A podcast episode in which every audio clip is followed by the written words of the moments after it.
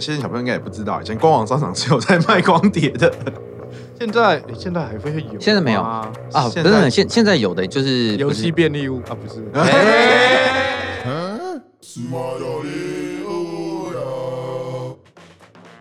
嗨，大家好，我是肥猫，我是 CC。哎，那我们今天邀请到了一个重量级的来宾。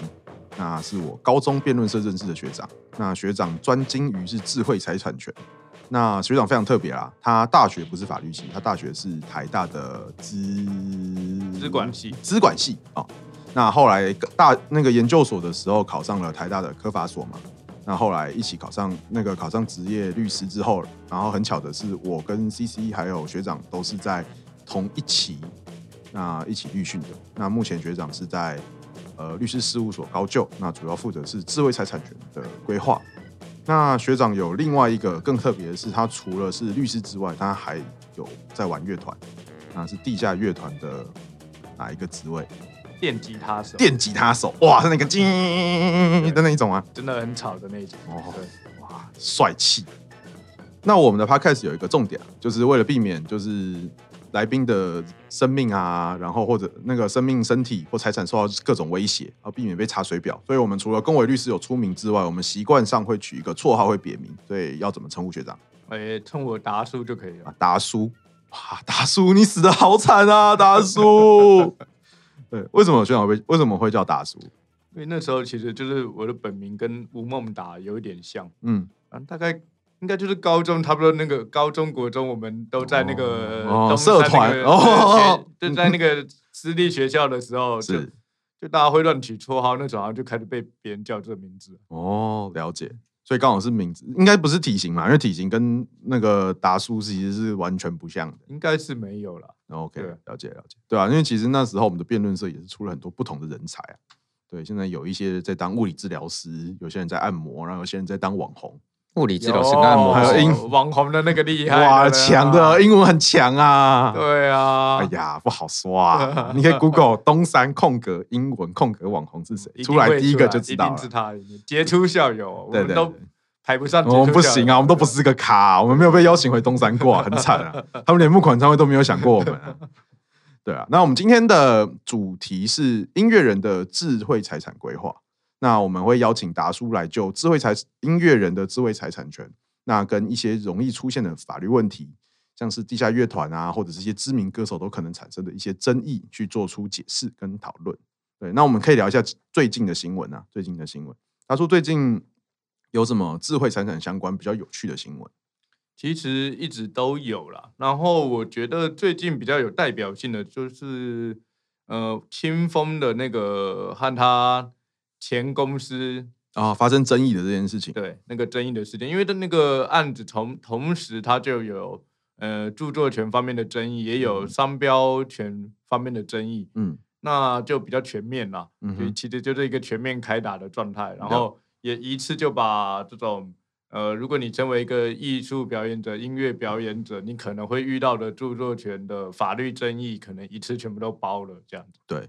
其实我觉得，就是身为音乐人，其实大家对于智慧产权这件事情，大家都会想要保护它。只是大家对这件事通常就是没什么认识。嗯，对。而且大家其实都抱着一个侥幸的心态，想说应该没事吧，大家都这样做，应该不会被抓吧。呃，而且而且中间就有一个矛盾了，尤其是你就是你会签约的时候。你会被签的时候，通常就是你你是一个很小咖，你什么都不是的时候。哦，对，对没错。呃，会出事会有法律争议的时候，通常都是你已经红了的时候。嗯，对。但是你红了的时候，你就会发现，呃，真的出事的时候，有钱的争议，有法律的争议的时候，你再回去，你当年看你那时候很菜的时候签的约，当然每一条都对你不利啊。你那时候就好傻好天真嘛，想说哇，有人帮我出唱片，哇，有人要让我当歌星，我好开心，然后就签下去。对啊，然后那个合约你可能还没有在身上，然后到时候法律出问题的时候，突然个唱片公司或演艺公司突然拿去分析说，哎，你当初签直接约哦，对啊，唱片惩罚金我已经五亿哦，你这些歌曲跟那个商标专利都是我的哦，呵呵，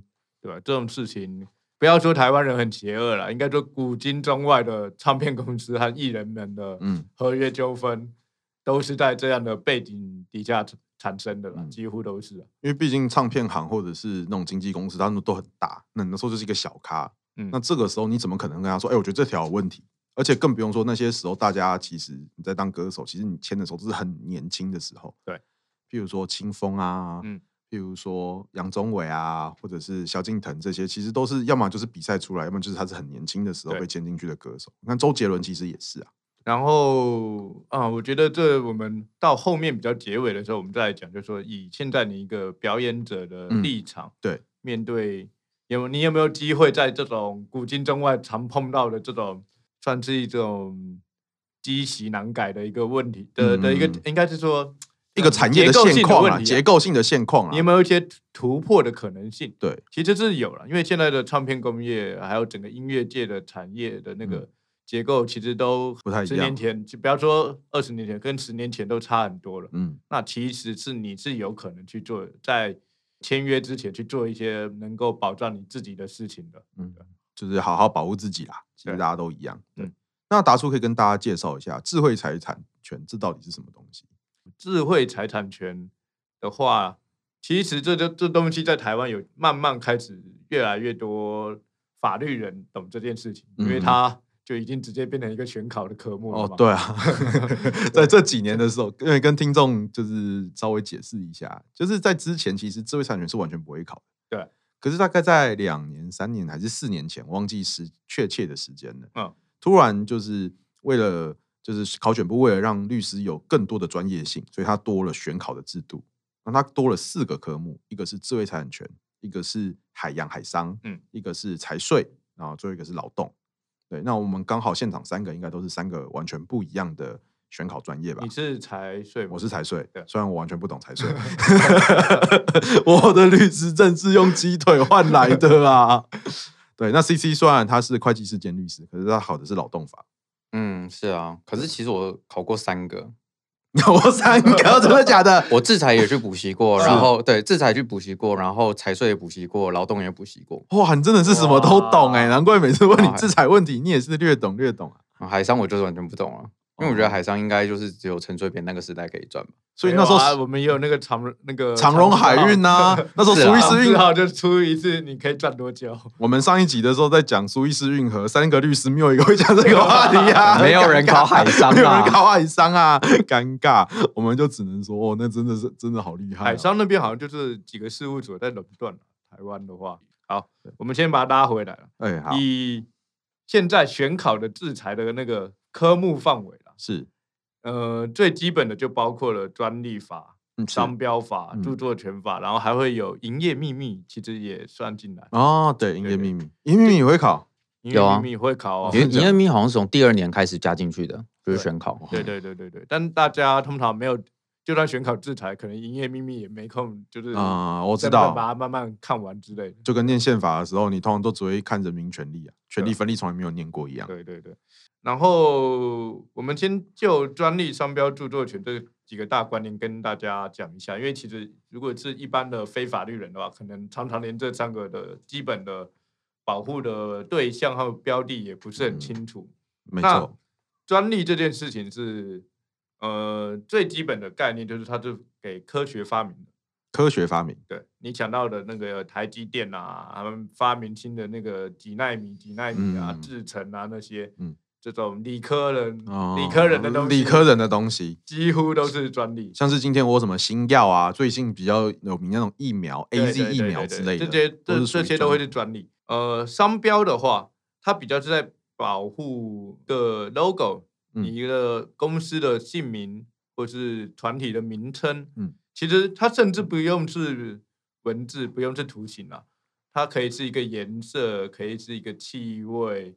可以是一个立体的公仔，都可以，只要那个东西任何任何那个任何一个形式的东西，它能够表彰特定的公司、特定的人，那它都有机会可以作为商标来申请。比较有名的就像是 Nike 啊、UA 啊那些 mark 啦，对对，对吧？你不可以随便，譬如说放一件衣服，然后上面就是上面写说就是 Super Dry，对对，对，那也不行。商标的话。要细谈的话，它还会除了它注册的嗯文字以外，像 Nike 好了，对，你还要看，就是说它是注册在哪些的商品、哪些的服务类别，那也会去影响到它的权利范围。嗯，然后这是一般人可能比较不清楚的地方了。并不是你一个商标注册后就全天下呃市农工商全部都不能用这个名字，那你要看它是注册在什么商品或者是服务的类别。说白话点，就是今天你在申请商标的时候，其实你就是要花钱的。那今天在不同品相，它的价，它就是必须要花更多的钱。如果今天你想要在你的杯子、你的 mark，然后你今天想要在教学上面都要用的话，你就是必须在不同的品相付不同的注册费跟不同的登录费。原则原则上是这样了，除非你是那种世界级或者全国性知名的、非常知名的商标，就算台积电，嗯，或是你是 Amazon，或像我们事务所的 mark。应该还没到，应该还没到 世界知名吧？二十年后应该有机会吧？然后拼一下，拼一下，拼一下，拼一下，拼一下。觉得你讲到 的，就整个世界哦都会腿软的那种。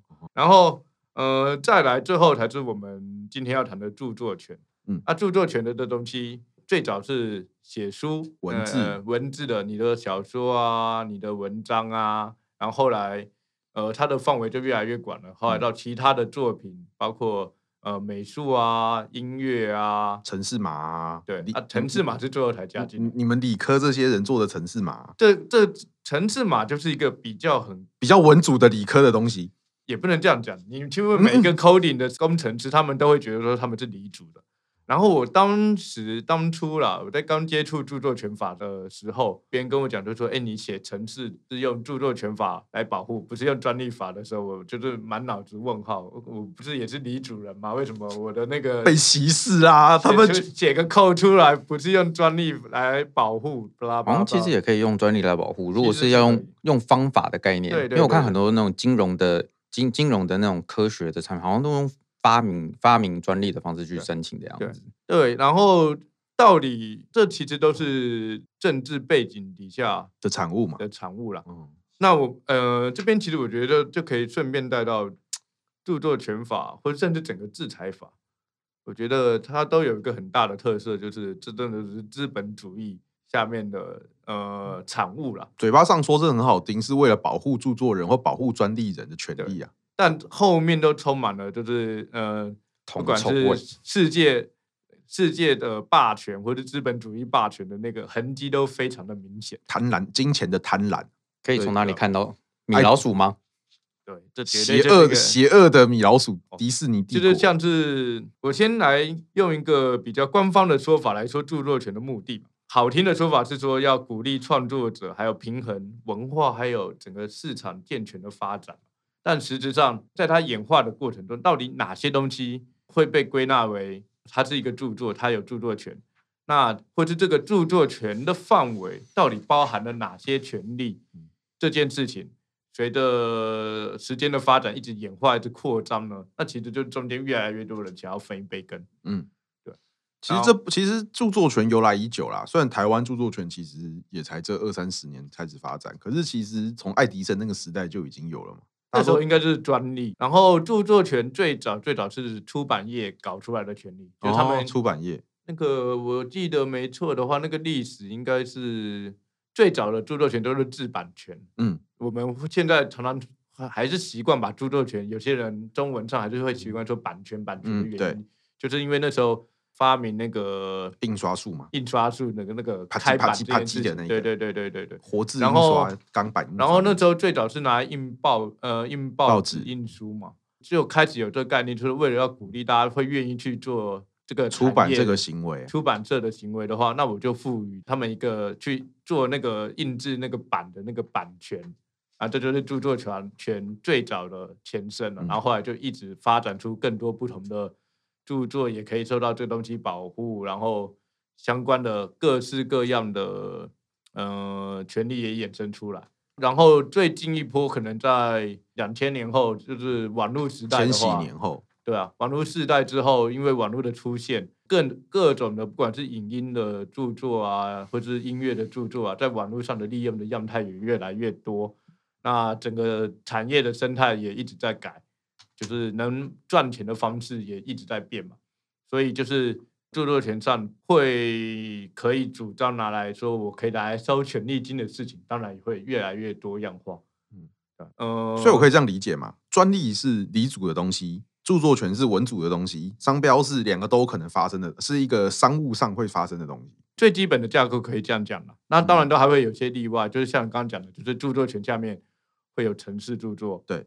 然后专利法下面会有设计专利，就是两边其实不是一个很清楚的分野，两边其实会有交集或者是一些模糊地带。对，还是会有些模糊地带。但今天应该还不用讲到太多跟模糊地带部分嘛，因为毕竟我们今天不是来谈就是。呃，城市师的著作权规划，嗯、那当然，那或者他们的制裁规划，那当然就是另外一个课，那是另外一个专题啊。之后再麻烦大叔。我们今天主要是在讲音乐人会产生或会涉及到哪些智慧财产权议题。嗯，那刚刚答叔是说著作，呃，音乐人最容易出现纷争或最容易出现争议的，其实就是著作权的部分。嗯，对。最基本大家会碰到的是著作权，那比较进阶的红到一定程度的话，嗯、开始要思考，其实就是你可能开始要做周边的时候，你可能就要开始思考，你要不要去搞个商标、商标之类的。那像这个的话，呃，著作权它大概会有哪一些权利，或者是它会有哪一些表现的方式？嗯，要先谈一下一首歌。嗯，我们毕竟今天如果是以音乐为主题的话，一首歌，你觉得？随便举一个周杰伦的《告白气球》，随便，或是你想得到任何一首，就是现在年轻人 KTV 都在唱什么？我不知道哎、欸，我只会躲在车里，手拿着香槟。我的年纪已经不是去，我的 KTV 已经不是那些热门歌曲一一首都不会唱。我现在可能都是那种怀旧八零年代。了解，反正我们就随便举一个周杰伦的一首歌，这样子录好之后，嗯。嗯、呃，我们可能一般人的第一个反应就觉得说，哦，一首歌嘛，就一个著作权嘛。对，对，但不是一般人的反应是，我都要拿这个东西去注册。好多人这样问我，哦、我就是快崩溃了。真的假的？真的非常非常多。那这边要到，大家要讲一下，刚刚那个三个专利、商标和著作权里面，专利和商标都是你要注册，要、嗯、呃过了之后，你才有那个权利。啊只有著作权这个东西是不用做任何注册申请。就是它的就是概念，就是说你只要做出来了，你有符合就是最一般人呃，就是一般能够想象中的创意，或者是说最低程度的最低程度的创作，那它就会符合著作权的要件。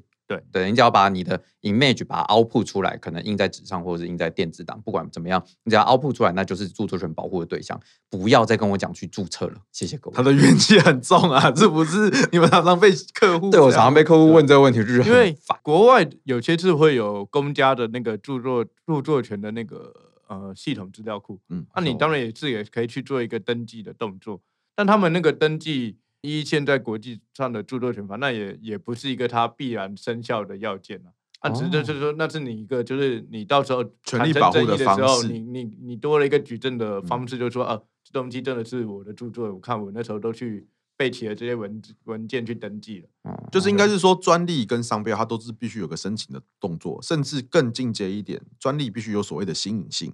那著作是你只要做完写完，譬如说我写完一本书，或者是我写完好像一个段落，我就有它的著作权。通常会说是你完整的完成那个那个那个作品的时候，嗯，那个它就自动有一个著作权在。对，那至于怎样叫做完成那个作品呢？那当然就是每个 case 会有不一样的认定方式。对对，这个我也是好想问的问题哦，就是像音乐的问题啊。如果我当然做完一首歌，说有这个音乐的这个著作，但是。没有问题。可是，如果单纯就是可能两个音阶、三个音阶、四个音阶好了，就是可能是一个音节，就是一个曲目出来，这样到底算不算是著作？比如说噔噔噔噔噔噔噔噔噔噔噔，这个可以，这个可以吗？可以，对对对，这个在实物上，其实这甚甚至是很多音乐人模棱两可，就是说某一口饭吃的重要的 因为他乱告人家没有，就是你要想说，现在真的商务上，就是他们音乐人们最常接的案子，你如果是一个职业音乐人的话，然后你又不是什么大明星的话，你最多赚钱的是什么？广告歌。哦，我还以为你要说告人，原来是广告歌告人，原来是广告歌啊！对不起，我的思考逻辑跟他。对，我刚刚也是想说，是不是 告人？要告人必须花得起律师费啊，是啦，是律师费。然后如果像那个广告歌的话，你现在广告也不会真的那么长，对。那他们可能有音乐的，可能是最后十秒、二十秒钟。那你的那个交案交出去，可能就只有那个十秒，然后可能也就是刚刚讲的，可能两三个音节，它就是一整段小小的旋律，对吧？但是这种东西没有说不值钱。那反而可能是很多人重重要的收入来源，是它甚至有可能会变成那个商标的声音商标，有机会。那个会变成声音商标，像 Intel 的声音商标不就是咚咚咚咚吗？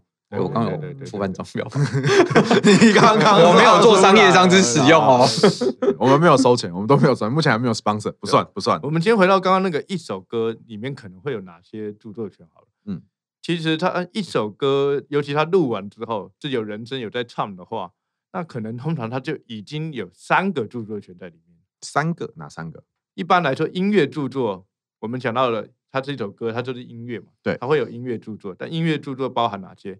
词和曲。哦，对，词跟曲，词和曲这两个都已经就已经分开来，是两个不同的著作权了。对，但概念是这样的啦。音乐你不一定一定要录下来才有音乐著作嘛，甚至以前可能是没有录音技术的，所以那个这个时空发展是有背景的。最早的时候，你可能你音乐你所谓你写好一首音乐，不是弹出来录起来，我是写在谱上，我是写在谱上的时候，我一首歌就写好了。对吧？所以那时候你不会说一首歌一定要录下来的时候才有它的著作权，对，而是你词曲写出来了，我脑袋中已经把这东西想好，我甚至我把它哼出来，我就已经可以主张，就说我这个著作已经完成了，然后有一个音乐著作在。呃，随着时间的演化，这就是我说的，就是呃资本主义的痕迹啦。嗯，呃，你就想说，当唱片工业开始出现之后，这些有钱的是谁？唱片公司。大老板，大老板们，那他们会愿意只让著作权只在那些穷酸的音乐人身上？怎么可能？那我扣，我要赚钱啊！我出钱的呢？对啊。对啊，我是老板，我出钱的，然后都是那些就是没钱的那些作词作曲或者那些音乐人。如果不是我，那权利都在他们身上，怎么可以？那我们要去拉比一下。对啊，今天如果不是我给你三箱泡面，在那个音乐里面跟你说，你写完十首歌，我就让你出唱片，你会有今天的地位吗？那所以后来就是出现有一个东西，在台湾啦，对，在台湾它直接是一个独立的著作形式，叫做录音著作。录音著作就是我把它录，我负责出钱把这个东西录下来。我也有个独立的著作权，叫录音著作。哦。所以今天我做完这首歌不算，今天这首歌我拿去录音，它会有两个著作权。如果是词曲的话，像刚刚讲的《告白气球》，它有词有曲啊，又录下来的话，会有三个著作权。如果你在唱呢？唱的话，看你是怎样的唱法。这边很有趣，嗯，就是如果唱法不一样，会导致结果不一样。就是你有没有拿他的卡拉来唱？哦，了解。如果你今天听唱。我今天清唱《告白气球》，求不要要求这件事情。乐团应该都每个都可以唱歌吧？我就是不想唱歌才去弹电吉他，是 这样吗？哎，我以为弹电吉他都是主唱哎。对啊，弹吉他不是说主唱错什么了吗？还是你们比较特别？你们是弹贝斯、鼓手、鼓手，你们是鼓手跟贝斯在当主唱？没有，这这年头，这乐团要求生，当然就要找个正妹来唱。哦，原来是这样，好好，OK，太辛苦了吧？好。然后，如果你今天清唱的话，那你当然就只有用到那首歌的词和曲嘛。所以你就只有涉及音乐著作的利用部分。那如果你今天放卡拉，卡拉是什么东西？录下来的东西嘛。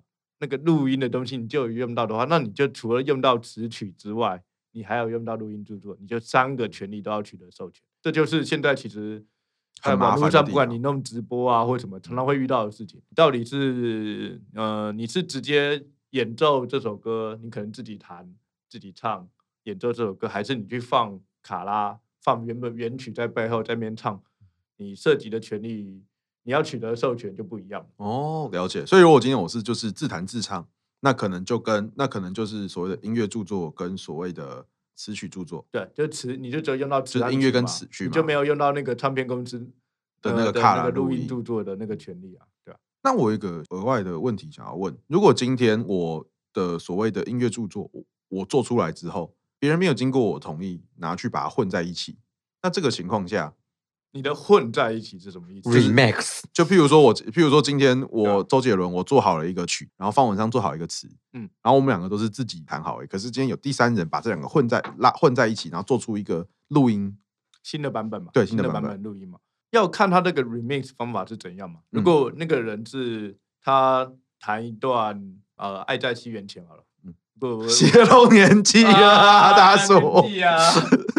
来在西元，我刚刚要想一个，就是我确认他词是方文山，曲是周杰伦，青花瓷啊啊，像青花瓷的字啊，也是啊。好，青花瓷，青花瓷，有往前走，有往前，有往后走，有比较年轻一点。青花瓷的话，那如果我用的不是他们录音的版本，我是自己去唱他们唱青花瓷，然后我把它剪下来去做呃 remix 的动作的话，那我一样也只有用到词曲的部分。嗯，那如果我是有用到原本他们已经唱片公司录好的版本，然后我去把它做重新的。改编编辑，然后或者跟其他歌混在一起去做 remix 之类的话，那就一样，也是同时涉及三个词曲、录音三个权利。这其实就很麻烦，因为其实这这三个权利的著作权不一定在同一个人身上。对，所以如果今天你要唱一首歌，而而且你今天在卡要用卡拉的方式，最极端状况你要获得三个人的授权或同意。对，那这就是为什么著作权后来在各国啦，几乎都有。衍生出用著作权法来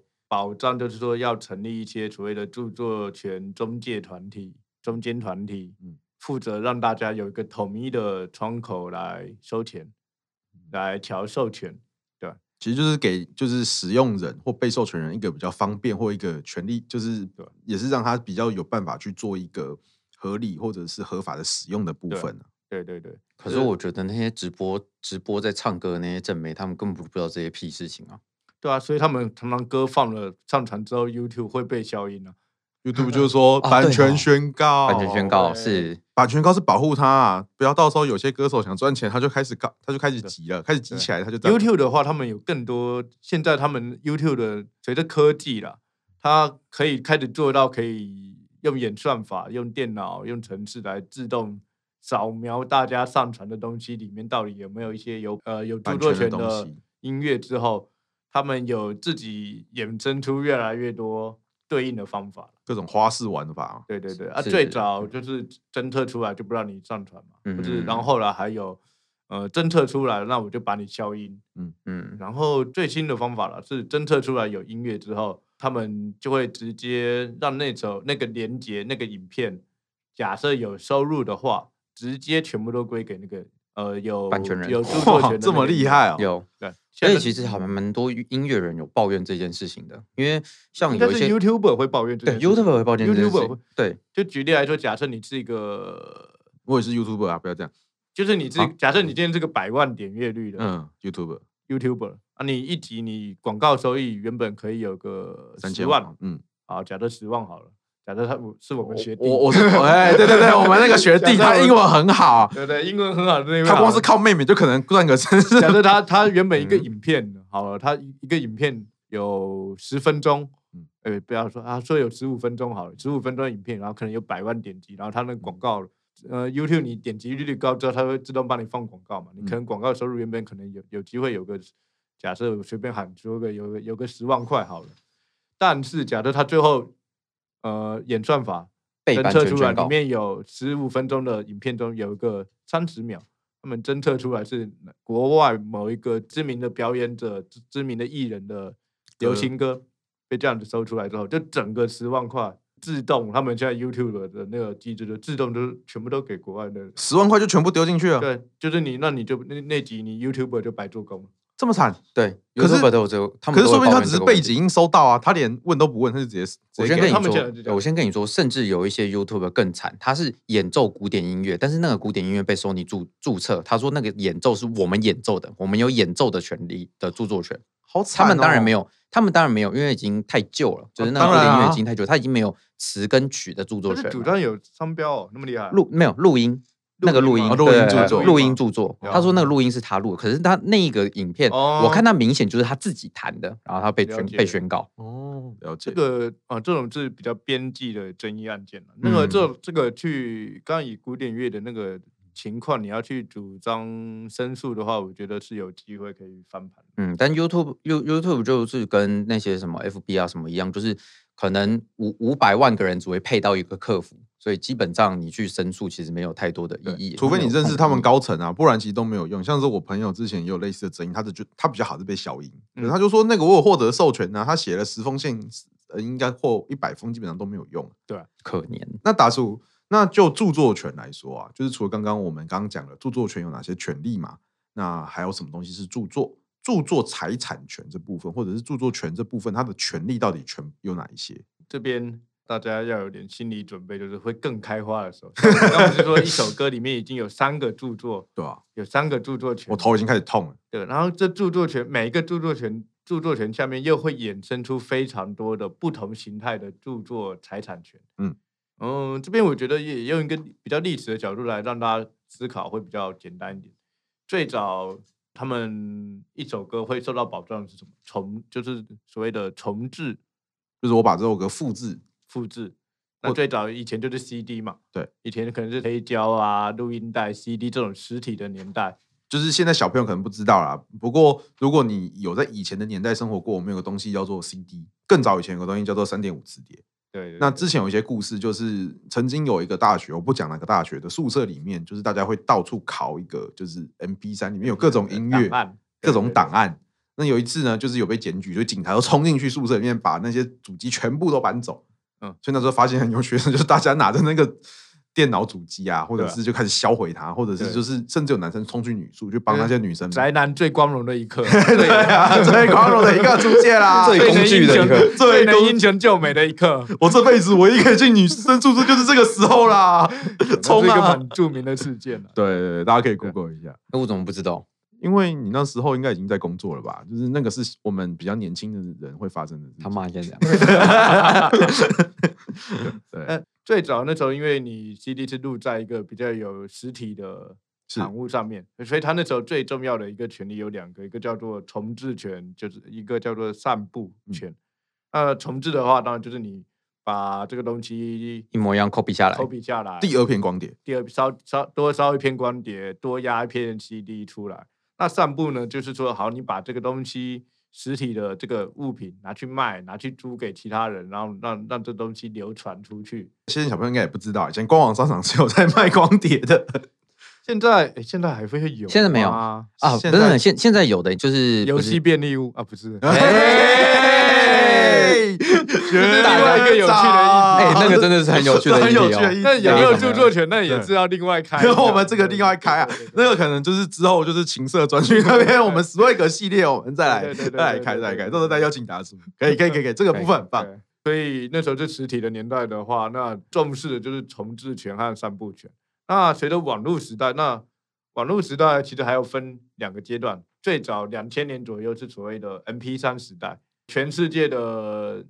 唱片产业、音乐产业在两千年都经历过一个 M P 三的海啸，就他们的呃，因为 M P 三这种数位档案的出现，导致就是你歌曲要复制就非常的容易。就是以前其实像光碟要压，其实有一定的困难度啊，就是大家不一定每个人家里都有一个可以就是可以烧光碟的机器，可是 M P 三之后你插进去出来，插进去出来，网络上下载一天就不知道多少份，然后复制贴上就不知道多少份，你用骡子一天下载就可能好几份了，对。嗯嗯，哎，我好心泄露年纪了。对对对对，可现在跟大小朋友不一样，现在小朋友可能都觉得啊，YouTube 上网看一看就好啦，我 Spotify 这样上网串流看一看就好啊。那个年代不一样，那个年代没有这些东西啊。然后网络时代之后，因为就变成是档案的传输了嘛。然后大家发现你卖 CD 赚不了钱之后，重要的当然就是你靠现场演出嘛，或者是你这个东西去上电视啊，你的艺人去上电视啊，或是上。广播啊，等等之类，那个其实还是一个算美好的年代啦。那个时候其实就是本质上还是靠唱片跟靠歌声去。在两千年之后嘛，对啊，就你能赚钱的大概是这些东西。因为现在都不是靠音乐，现在都是靠 IP 啊、脸啊、周边啊、周边商品。是啊，对，没错，啊，抱抱啊，然后拍照啊之类的。哎，你没有签名，还握手，签名跟握手 不好说啊，所以。网络时代，大家最 care 的三个权利，变成就是我们现在最常讲的音乐的三个公开的权利，叫做公开播送、公开传输和公开演出。那公开播送的部分，我先说目前的版本啊，目前的台湾的法律的版本，公开播送涉及的就是说，哎，你这个东西能不能在电视或者是广播上面播出？播出。呃，然后公开传出的话，就是你想象得到的一切网络跟网络有关传来传去的东西。呃，上传下载的，嗯，几乎只要你那个上上传下载是在一个大家都可以触及的网络空间的话，那都会涉及公开传输。然后最后是公开演出这件事情，那公开演出，它最基本的一定就包括就是你去实际演奏这首歌嘛。但是大家其实比较不习惯的，就尤其台湾人啊，在这个公开演出这个概念里，这个中文文字底下，大家其实有个东西一直一直会搞错，就是好，我今天在一个室外的场合，呃，园游会，呃，我去用电脑透过喇叭放一首歌出来，我放个广场舞啊，跳舞。就我们一般对于中文文字的直接解释、想象、想象，对不对？就这个是公开播送播送吧。如果你用 You 你用 You 你用 YouTube，应该是公开传输吧？啊，我不知道，应该就是类似。大大大家平常的想象上、口语上都会说这是公播嘛？对，你在公开播这首歌什么之类的。但是这个东西其实在法律上就是公开演出哦。对对对，那这东西我觉得，呃，大家如果要矫正这种。不直观的法律概概念的话，用英文来思考这件事情。你想一下，你就是你英文，我们不管是弹奏一首歌，或者是我们放一首歌，那个动词是什么？play 都是 play 啊，所以这个这个权利也是老外定的嘛。所以这是只要 play 公开 play 这首歌的权利，那都是公开演出权。不管你是用人去弹它，还是用机器去播它，都一样是 play 啊，都是公开演出权。哦，了解。可是现在我们只有一个三角形，对啊，三角形，三角形有些下面还是会说是 play 吧？哦，是吗？下面有 play 吗？我已经我已经不知道那三角形是什么意思了，你知道吗？我们不像以前，就是扛着一个收音机，对，收音机上面绝对会写一个 play，你知道吗？现在已经没有，现在是留下一个。高中老师我们教教英文的时候，还是会教出说你去放一首歌，就是 play the song 吧。还是会吧，总不会说这三角形那首歌吧？好像也是有道理啊。对啊，还是会都 play the song。可以，OK。这样的最常见的是这三个三个呃公开的权利啊。那现在在台湾也是这三个公开的权利都被呃整合到同样一个著作权的那个协会下面。你要需要授权的话，就都是去找他们。所以其实著作权它其实就分成两种。传统跟比较现代的权利，那比较传统就是所谓的重置，那跟所谓的散布。对，比较现在就是所谓公开播送、公开传输跟公开演出。也不是说古早时代或现代就一定就没有哪些，或者、嗯、因为你说电视它的广播，当然古早时代也有，应该是说那个古早就是更古早以前的。对对对对，那以前也有公开播送权。啊，我只是在说，就是随着时代的演进，就是它的权利是一个一个产生的啦。着重的至少产业着重的权利、嗯、会开始不一样，会开始不一样的。尤其是现在这串流时代，串流时代有个很大的特征，和 MP3 时代有个很大的特征是，大家连下载音乐都不下载。对，大家就是直接在网络上就直接听了，他们不会有个下载进来的动作。那个不是，其实它还是有下载啊。对，但那个下载不会构成那个在法律上的定义就有差别。对，很有趣。串流时代那个档案只有存，没有真的存在你的硬碟，它只有存在你的 RAM 里面。对。个关机就会消失的，对对对对，短暂的经过你的那个记忆所在你的那个，像是网站的 cookie 那种感觉。对对对，它是 cookie 会存下来。哎，cookie 不一定，然后看你的设定。对对对。那这个东都这个东西在著作权上面就很酷，它有特别去把它做一个区分。就是传统中，你只要你档案有多一份在你的硬碟里面的话，那这就构成了那个音乐著作的重置。但如果那个档案只有存在那个 RAM 里面，这样短暂经过的话，这个就不算重置。哦，就是你用 Spotify 或者是 YouTube 去放出来的话，其实你不会踩到说别人的专有的重置权，就是那个著作人专有的重置权，不会侵犯他的著作财产权这样。但是如果你就是把它 copy 下来、下载下来，其实就会中就对了。对，哦，所以我就就影响了那个。那个音乐著作的重置权，你有没有要多多取得一个这个授权？就授权的问题是这个也是随着科技的演化，因为就是呃，我觉得也都有关了啊。早年的音乐平台啊，他们早年没什么可音乐平台吧，或者是下载平台，然后下载合法违法的下载对吧？啊，他们就是 M P 三时代，他们就是得，除非你有拿到重置权的授权，否则你就是违法，或者会构成违法嘛。那随着时代的演化了，那当法院的见解出来，就说好，你就是在硬碟里面有多一份档案的时候，就是构成重置权的时候，那整个产业他也会去动脑筋绕过去嘛，就觉得那就用串流啊，那串流的话，那你那个东西你就是，而且网络的频宽也越来越大，那现在网络频频宽够大的时候，你真的很顺的把一首歌听完，你根本不用把那首歌整个下载下来，你就就是串流这样子一点一点经过你的 RAM，你就可以去听了嘛，而且同时之间你还。绕过了重置权的那个定义，然后少花了一笔钱，需要交给这些唱片公司。那当然，大家的新的时代就是往串流这边走。所以我的缩写，第一个买大补贴，你是买的人，你不会重置，你也不会去散步，所以买大补贴是合于著作权法的。对，买的人。买的人啦，不是卖的人。卖的人他已经散布嘛，卖的人一定有事啊，一定是散布。对对对，而且他烧的话就一定有重置嘛。嗯，买的话，好了，应该是不会有事情。那那好，那变成现代，因为我们不可能再去买大补贴了。没有，嗯，游戏便利。好，没事。我们又要讲到游戏便利屋了。里面到底消费了多少？你到底花了多少帮他们广告？其实他给了我不少钱，你不要提到他。啊，就是业配，OK，也有业配啦。哈，对，所以现在的话就是变成说，我其实，在 YouTube 上面就是看那些违法上传的那些人，就是讲白，其实很多违法上传的啦。那你看的人不会有事啊？其实看的人也不会有事。应该是说，这分成三个，像 CC 刚刚讲的，一开始如果你是买实体的大菩提，这一定就是原则上你卖的人一定有事嘛，对吧？那如果今天买的人是没事，买的人没事。可是如果今天你是从网络上下载下来到自己的 C 槽、D 槽、E 槽，就像大家以前很喜欢看 A 片或者是音乐，大家选下载。所以你现在不喜欢看？我现在都网络上看串流，你也能？哎哎，合法合法对对合法。我我都看合法，没有涉及重置，没有涉及重置权，所以没有下载下来的，没有下载。我们现在没有下载珍藏，对对，没有下载，怎么能说是犯罪呢？是不是？这是达叔刚刚教他，好，很好。对，然后这也是新时代，就是所谓因为网络开始变快了，所以有公开所谓传输，那就是用串流的方式下载下来。对啊，对对对，那。串流的部分的话，对于那些平台，假设以 Spotify 或者现在的 Netflix，嗯，他们就只有涉及到公开传输对的部分。嗯，那我们使用者来说，即便我们知道它是非法的，就是可能是非法上传 YouTube 或者嗯，或者是 Spotify，Spotify 不太可能，但是。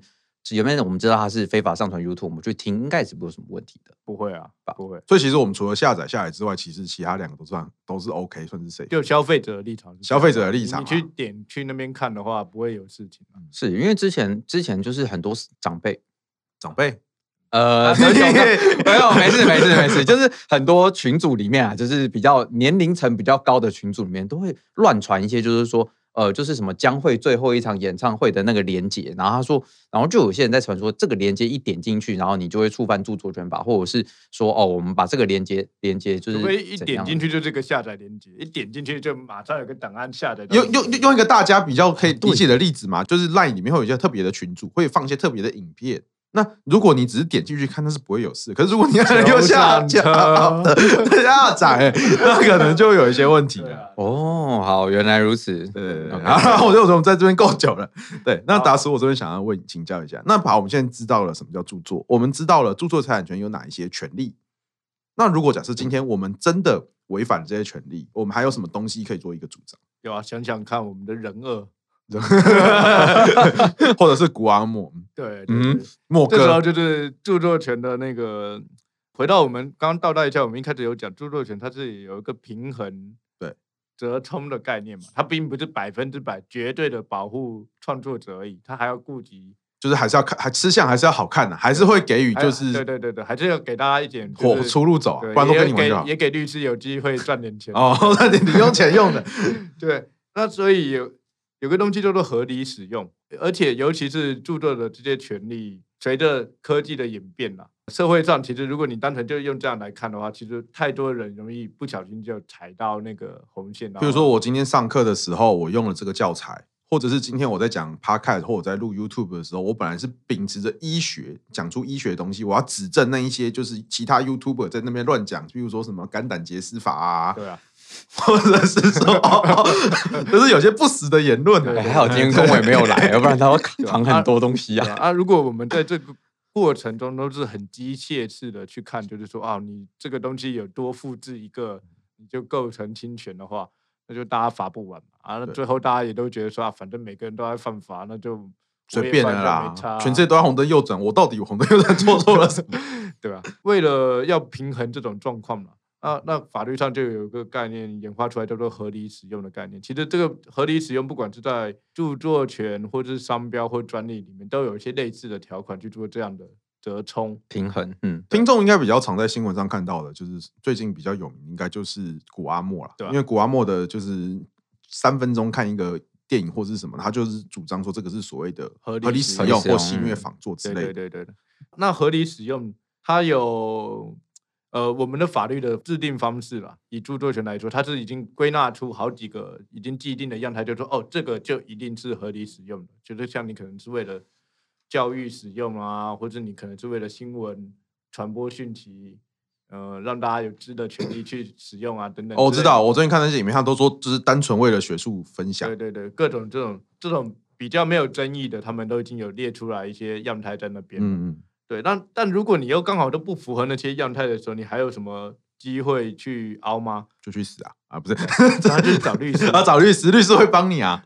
对，律师就会帮你，就是说你去主张，就是著作权法第六十五条的那个概括帝王条款，对对，合理使用，合理使用的帝王条款。对，那我我这边念一下他的那个啊，我用白话文来讲好了。嗯，应该是说这个合理使用其实就是外国，就是美国那边其实是一个 case law 的演进过程。那其实。其实它不是一个法条，它是一个判决判例的累积。对，对对，所以它会有就是一二三四不同的构成要件，那其实都是比较抽象，对吧？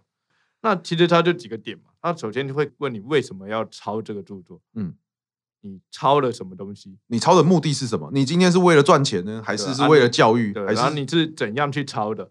你是 how，然后 why，嗯，然后 what，大概就是你抄了什么？你抄的什么？你抄的在整个著作里面的，譬如说质量啊，跟比例，你今天抄了多少？你今天呢是跟我们莫哥一样，就是整个影片里面全部抄了，还是你就只抄他公开的部分？然后最最后最重要的就是这边 how 啊、why 啊、what 啊，问完之后就是问钱 cash。对，哦，你有没有拿到钱？你有没有因为抄完之后拿到钱？你你自己因为这件事情，你抄了别人的东西，你赚了多少钱？你到底赚了多少？你害别人少赚了多少钱？嗯。对所以其实这四个东西问下来，其实有很大的空间了。啊，你请的律师厉不厉害，也差很多嘛，可以想象嘛。所以这个，所以这四个这四个要件，就是说，哦，你为什么抄？你要抄怎么抄的？然后最后抄了抄了，让他少赚多少钱？诸如此类的问题啊。那法院在判决的时候，他到底是综合评价，还是说你四个一定全部都要有？嗯。综合评价，他综合评价。不过我跟你说，但是但是我们台湾的法院你也知道，如果当当法官说是综合评价的话，就是法官说了算，就是看他心情。而且我跟你说一个实物的东西，智慧财产权的法官很讨厌判案子，特别是综合历史，他们超讨厌判。对，所以他们只会做一件事情，劝你调解，然后调一次不够，你有调第二次吗？曾经有一次调调调调到最后就调完，所以因为这太难写了。对我我是觉得说啦。就是一个呃防范未然的角度来说的话，我当然绝对都不会去建议任何当事人，就是说你去赌，就是说你这东西可以主张可不可以合理使用，去赌合理使用，嗯，因为合理使用你是最后而且是抽象的法院，等于说你把你、啊、那对那个而且都是看真的就是看法官心情。嗯，今天可能这个法官跟他老婆吵架之后，他可能就嗯，你知道的，嗯，对，那个他也有可能抽收衬衫呐，哎，对，他有可呃。我不知道啦，我不知道衬衫的跟茶叶的关系。有可能他原本那个他看的那个盗版平台的剧，他还没追完。对啊，有可能像风，有可能像风铃网那样啊，有可能，有可能。对啊，对啊。风铃网之后怎么样？其实我们也不知道，不是吗？风铃网哦，对啊，不是正在办。对啊，我想说正在办。侦查阶段，侦查阶段。对，为什么侦查阶段也太久了？那凤梨网其实现在现在已经起诉了，起诉了，起诉了。就看他们到时候律师是谁啊？看他打不打卡，还是其实最后发现是大叔。呃，在我隔壁，办公室隔壁律师正在办，那那就不好说了，那不好说，那不好说，不好说，不好，不要说，不要说。嗯，公委律师案子，公委律师案子。